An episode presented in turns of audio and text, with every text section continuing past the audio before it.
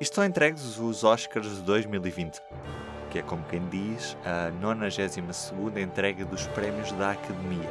The Oscar goes to The Oscar goes to Renee Zellweger. Joaquin Phoenix Joker. Bong Joon-ho. And the Oscar goes to Parasite.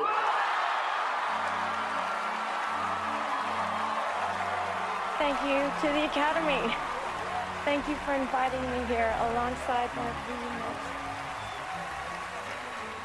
Um, God, I'm full of so much gratitude right now. Uh, and I do not feel elevated above any of my fellow nominees. Parasite has six Academy Award nominations and is the first film not in the English Uh, language. all the cast and the crew who worked so hard on this film to celebrate Judy Garland, um, my extended family at CAA, Peter Bryan and Kevin.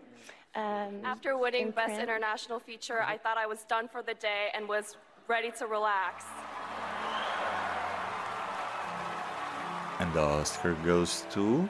Vamos saber com o Rodrigo Nogueira, que está connosco neste P24. Foi uma cerimónia algo estranha que começou com um número musical de Janelle Monáe a referir a filmes que não tinham sido nomeados.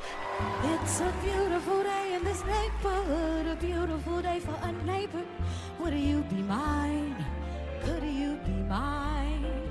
It's a neighborly day in this beauty. What a neighbor. Depois continuou como se fosse uma cerimónia que tem anfitriões, que os Oscars pelo segundo ano seguido já não têm, com o Steve Martin e Chris Rock a iniciarem a noite, co- quase como se fossem apresentadores deles, que já apresentaram ambos, eh, não juntos, eh, a cerimónia.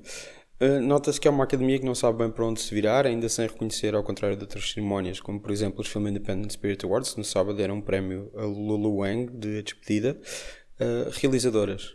Parece que, uh, apesar do, do, do Oscar se chamar o Oscar de melhor realização, um, é raro uh, sequer se lembrarem que há mulheres que realizam filmes. Uh, por exemplo, Mulherzinhas de Greta Gerwig tinha várias nomeações, incluindo para melhor filme, mas parece que foi um filme que se realizou ela própria. Ela não estava nomeada.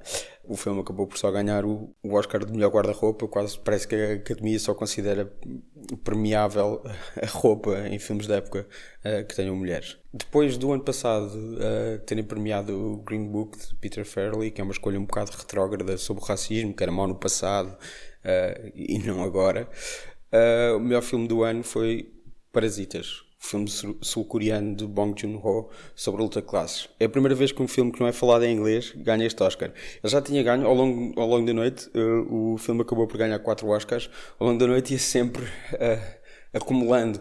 O Bong Joon-ho ia ganhando uh, melhor argumento original, depois melhor filme internacional, que a categoria agora é melhor filme internacional, não melhor filme de língua estrangeira, pela primeira vez, e depois melhor realização e por fim melhor filme, uma coisa que parecia um bocado improvável à partida. Apesar disso, não houve espaço sequer para nomear os atores do filme, como Song Kang-ho ou Cho Yo-jong. O irlandês de Martin Scorsese não ganhou quaisquer Oscars, apesar das 10 nomeações. Já o Joker, de Todd Phillips, que é uma espécie de emulação de Taxi Driver e do Rei da Comédia de Scorsese, conseguiu dois Oscars. Ainda que sejam os mais óbvios, com o melhor ator para Joaquin Phoenix, já devia ter ganho tantas outras vezes, e o melhor banda sonora original.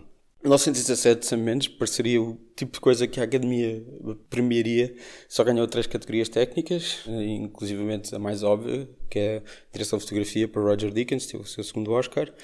Também, mais ou menos perdedor, é o Era Uma Vez em Hollywood, de Quentin Tarantino, que só teve dois Oscars, incluindo um para Brad Pitt, que é o primeiro por representação.